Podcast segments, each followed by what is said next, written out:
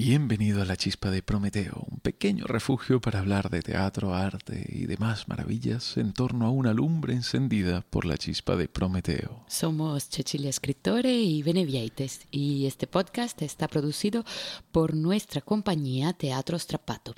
No olvides suscribirte para no perderte ningún episodio. Y hoy seguimos tirando del hilo y nuestro ovillo va llegando a su fin. Ya estamos fuera de Creta, estamos en la isla de Naxos donde nos quedamos la vez pasada. Este hilo nos ha llevado finalmente hasta Ariadna.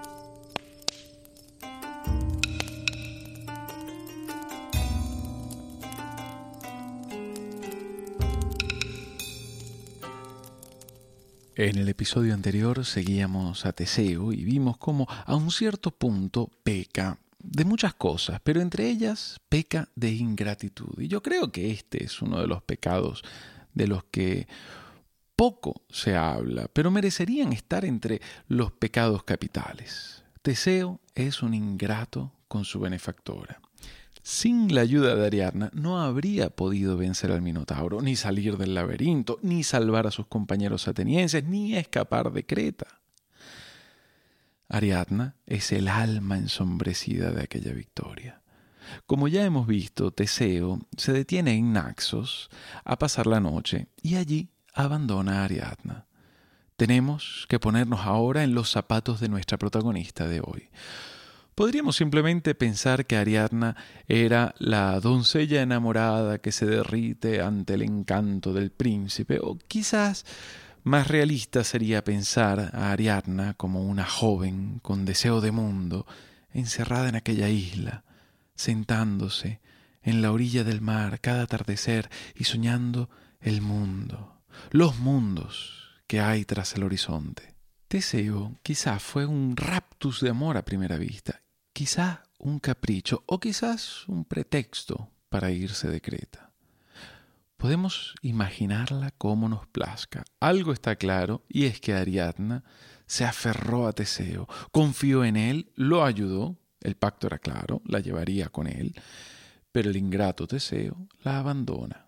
Antes del amanecer, en aquella pequeña isla de paso, Teseo se embarca con sus compañeros y abandona a Ariadna. Ariadna en este momento duerme. Pero como siempre en el arte, el todo está contenido en la parte. Y aquí tenemos un motivo iconográfico que se ha repetido a lo largo de la historia y del que tenemos ejemplos verdaderamente maravillosos.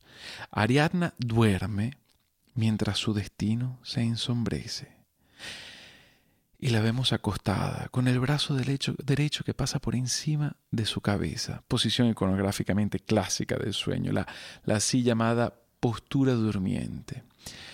Y ahora viene lo premonitorio, el signo de su destino, el símbolo de la tristeza y la melancolía. En la inconsciencia del sueño Ariadna refleja ya el dolor que le espera clásica posición de la melancolía en la historia del arte, la cabeza apoyada en el dorso de la mano izquierda.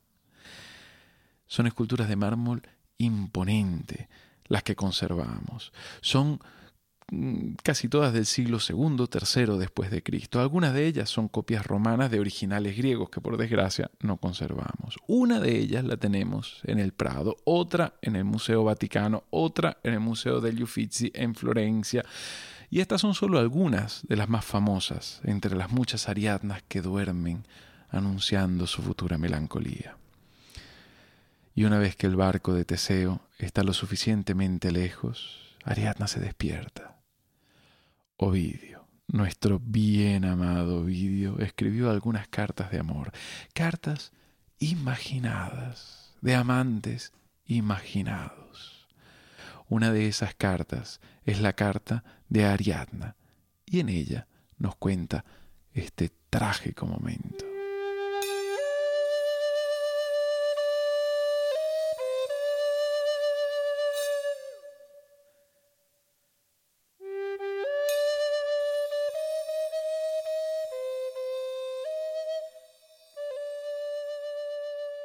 Más piadosa he hallado toda suerte de fieras de esta isla inhabitada que a ti, oh Teseo, causa de mi muerte. Nunca fui yo peor acompañada que de ti, pues a bestias me entregaste, y de ellas soy y he sido alimentada. Desde la playa donde me dejaste te escribo, y desde donde, sin yo bella, tu nave al viento y ondas entregaste.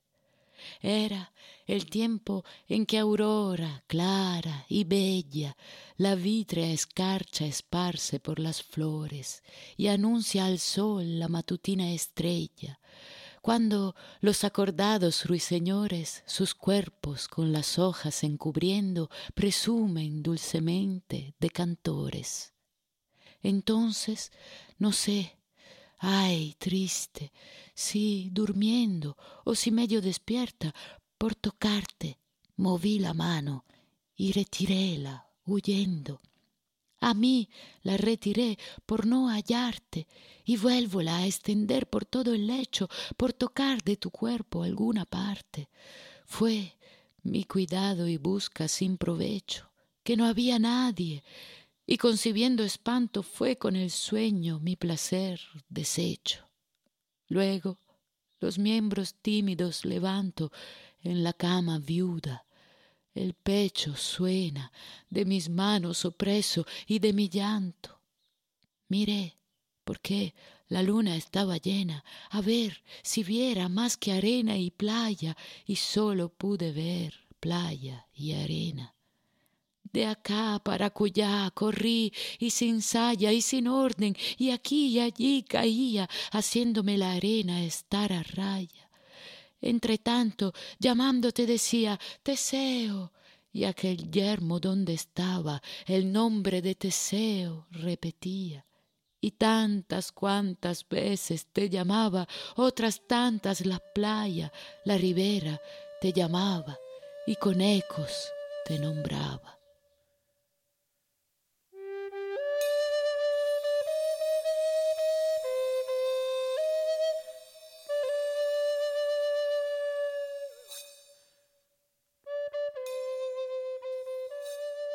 Ahí la tenemos, a la desesperada Ariadna, abandonada en una isla, sola, viendo alejarse su amado o simplemente su esperanza de libertad, su promesa de mundo, lo llama y le responde el eco. En la historia de la literatura, del arte, hay algunos momentos, algunos instantes precisos que son especialmente potentes a nivel evocativo hay escenas concretas que a lo largo de la historia se han repetido y versionado de una forma casi obsesiva, diría yo. En esta temporada hemos encontrado ya algunos de estos momentos, momentos a los que los artistas vuelven y vuelven y vuelven para reflexionar sobre ellos, sobre su significado, sobre su potencia narrativa. Hemos encontrado, por ejemplo, el rapto de Europa, el encuentro de Teseo con el Minotauro, Dédalo que le pone las alas a su hijo, y ahora estamos ante otro de esos instantes potentes, Ariadna, sola, que se despierta y ve cómo ha sido abandonada. En ese momento a Ariadna le queda solo la desesperación y el lamento el lamento. Son muchos los artistas que han visitado a Ariadna en este instante de desesperación y son muchas las obras de arte de todas las expresiones artísticas que se titulan precisamente El lamento de Ariadna. Quizás uno de los lamentos de Ariadna más famosos sea eh, el, el, famosísimo lamento de Ariadna de Monteverdi. Uno de sus madrigales tiene como protagonista a nuestra protagonista de hoy. Por motivos de derechos de autor no podemos hacerte escuchar la pieza, pero sí te recomendamos que la busques y la escuches porque es verdaderamente hermosa. Empieza con una resignación profunda Y Ariadna canta en italiano, Dejadme morir, que queréis que me consuele en tan dura suerte, en tan gran martirio, dejadme morir. Y es imposible no empatizar con la pobre Ariadna. Pero no olvidemos que Teseo, el autor de esta tristeza, es el héroe fundador mítico de la ciudad de Atenas, la potente ciudad de Atenas. Así que, ¿cómo se gestiona Atenas esta chapuza de Teseo? Pues no es fácil. Es el problema de los héroes idealizados. Necesitamos que sean perfectos. Así que los atenienses se aferraron a la segunda parte de la historia.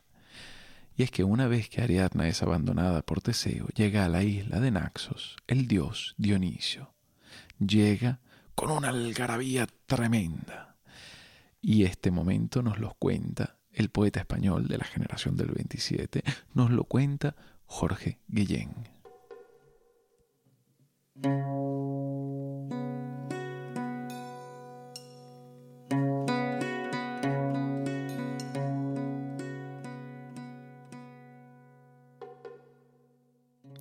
Entonces, es una historia antigua, la sabemos. Ariadna, agonizante, no puede oír ni ver ese oleaje, ahora tan hermoso, un barco, y desembarcarán personajes de Grecia. Sociedad acompaña, vedle central, a un dios, tan próximo los dioses y los hombres. Dionisos no desciende todavía, va a pisar tierra pronto, tropezará el cortejo con aquella mujer ya moribunda, que su pulso recobra su ritmo esperanzado. Dionisos ve en Ariadna, ya erguida, princesa de infortunio. Le atrae su hermosura. Dionisos es jovial y su alegría va a envolver a la dama, retráctil, todavía doliente. Sobre el dolor, Dionisos es divino. Transcurre tiempo. ¿Cuánto? Ariadna ascenderá fatalmente al amor probable otra existencia. ¿Todo es igual? No, todo es diferente. El amor siempre alumbra algún paisaje y su idioma y su aroma, primavera, ya a orillas del más íntimo verano, penumbra en la reserva más recóndita de los amantes siempre lejanísimos. La hora es tan profunda que se esconde. Desnudez para dos, secreto gozo, sin saber ya de fechas tan ajenas, por fin enamorados, más, más libres, dependiendo. Soledad, soledad, así se satisface, pobre, tosca, yusa, la ilusión embelesada se hunde en realidad muy sucesiva, explora y ya descubre, se sorprende, más se deleita dentro de su reino fugaz. ¿Fugaz? Que la esperanza invente su verdad perecedera, prodigio del instante, que, más allá del tiempo, tiende a existir en una altura o pausa, y sin visibles límites suspensa, casi una perfección, una armonía culminante, relámpago con fondo de universo.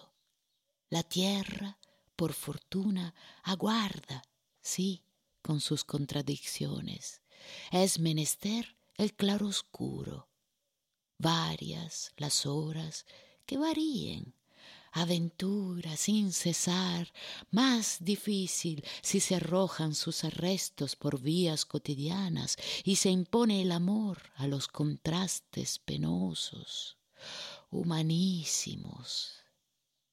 La tierra, solo la tierra, sin edenes falsos, solo una tentativa hacia el glorioso vivir de dos en uno que son dos. Hombre y mujer, dichosamente opuestos, encarnando unidad y que se cumpla su terrenal destino. La pareja frente al mañana siempre, siempre incógnito. Ariadna, Dionisos va a llegar.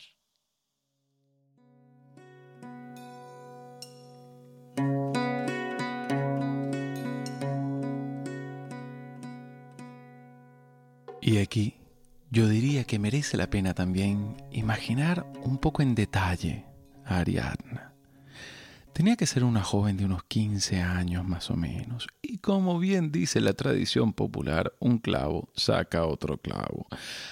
Hay a quien le gusta regocijarse en el dolor de la pobre abandonada y hay a quien le gusta pensar en ese matrimonio afortunado que fue el de Ariadna y el del dios Dionisio. De hecho, esta fue una de esas pocas historias de amor eterno. El único problema es que Ariadna era mortal y Dionisio un dios, así que llegó el día en el que la muerte los separó. Pero hasta ese día fue un feliz matrimonio. Y es a esta parte de la historia que se aferraron los atenienses para que Teseo saliese mejor parado. Una de las versiones, evidentemente se trata de una versión muy promovida por los artistas atenienses, cuenta cómo Teseo abandonó a Ariadna porque el dios Dionisio así se lo pidió. De hecho es interesante ver cómo en la cerámica ática del quinto siglo antes de Cristo que como ya hemos visto en episodios anteriores es una fuente fundamental para analizar las, las, figuras, los motivos iconográficos de la mitología en la Grecia clásica. En estas cerámicas eh, no encontramos casi nunca el motivo de Ariadna abandonada. Encontramos más bien la unión de Ariadna con Dionisio. De hecho, aquella imagen de Ariadna que duerme en aquella posición melancólica que anuncia su inminente drama de abandono es un motivo iconográfico posterior.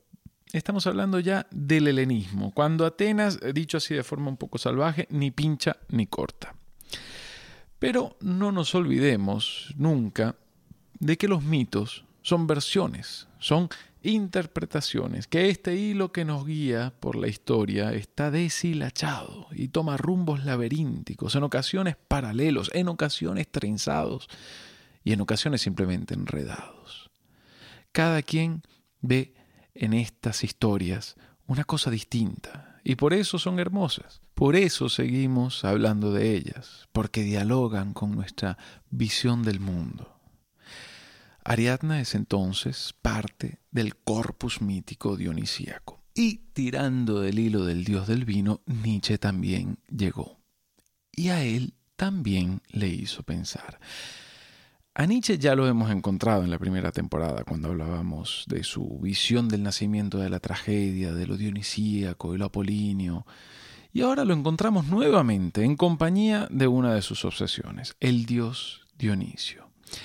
Nietzsche vio en aquel triángulo extraño que se creaba entre Teseo, Ariadna y Dionisio un espejo de su peculiar triángulo personal entre Richard Wagner, Cosima Wagner y él mismo, Nietzsche. Ríos de tinta se han derramado sobre la visión nichana del dionisismo, de su visión de Ariadna. Pero aquí nos conformaremos con leer el lamento de Ariadna escrito por Nietzsche.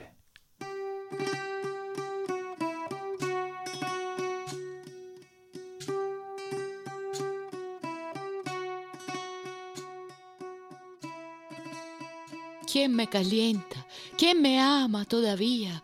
Dadme manos ardientes, dadme un brasero para el corazón, tendida en la tierra, estremeciéndome como una medio muerta a quien se le calienta los pies, agitada ay por fiebres desconocidas, temblando ante glaciales flechas agudas de escalofrío, cazada por ti, pensamiento innombrable, encubierto, aterrador.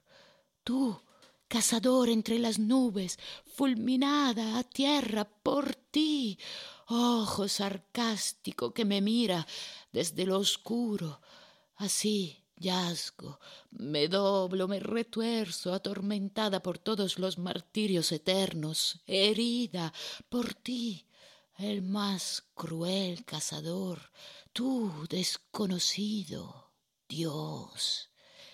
Hiere más hondo, hiere de nuevo, pica, repica en este corazón.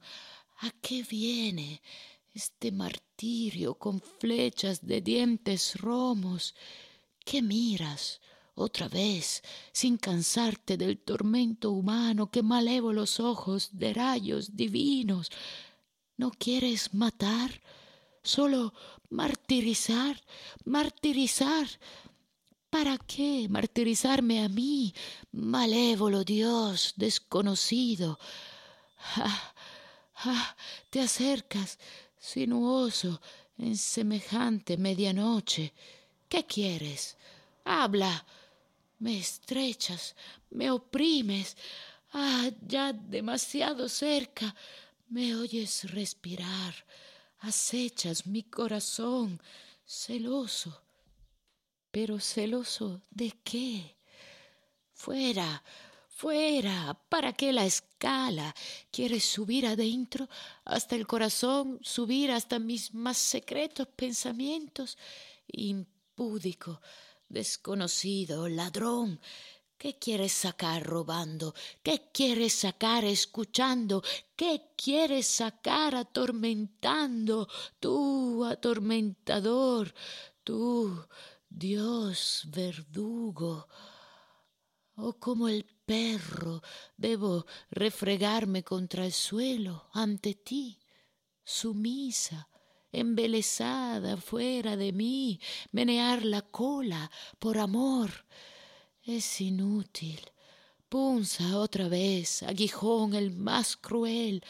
No soy tu perro, solo tu presa, cazador, el más cruel, tu más orgullosa prisionera, bandido tras las nubes. Habla, al fin, tú encubierto con el rayo, desconocido, habla, ¿qué quieres, salteador de mí? ¿Cómo? Un rescate. ¿Qué quieres de rescate? Pide mucho, lo aconseja mi orgullo, y habla poco, lo aconseja mi orgullo. Ah, a mí es a quien quieres, a mí, a mí entera. Y me martirizas, loco, que eres un loco. Re que te martirizas mi orgullo. Dame amor. ¿Quién me calienta todavía? ¿Quién me ama todavía? Dame manos ardientes, dame un brasero para el corazón, Dame a la más solitaria, a la que el hielo, ay, siete capas de hielo enseñan a añorar enemigos. Da, sí, entrega, enemigo, el más cruel, dame a ti. Se acabó. Entonces huyó él, mi único compañero, mi gran enemigo, mi Dios verdugo. No, vuelve, vuelve con todos tus martirios, todo el curso de mis lágrimas discurre hacia ti, a la última llama de mi corazón, para ti se enardece. Oh, vuelve, mi Dios desconocido, mi dolor, mi última felicidad. Un rayo. Dionisos aparece con esmeraldina belleza. Dionisos, sé juiciosa, Ariadna. Tienes orejas pequeñas, tienes mis orejas. Mete en ellas una palabra juiciosa. No hay que odiarse primero si se ha de amarse. Yo soy tu laberinto.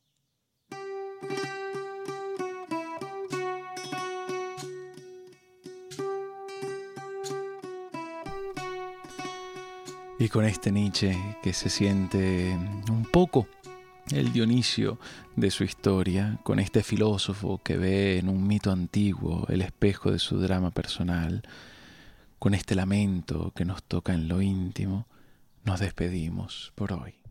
Para que esta lumbre se mantenga encendida, puedes sumarte a nosotros en Patreon. Puedes suscribirte al podcast y puedes recomendárselo a tus amigos. Somos Teatro Strapato y nos puedes encontrar también en Facebook e Instagram. Esperamos que tu curiosidad te vuelva a traer a la chispa de Prometeo dentro de dos semanas. Pasaremos de la mitología a la arqueología. Iremos a la Creta minoica de Sir Arthur Evans. Y por el momento os deseamos unos días con muchas chispas y fuegos maravillosos.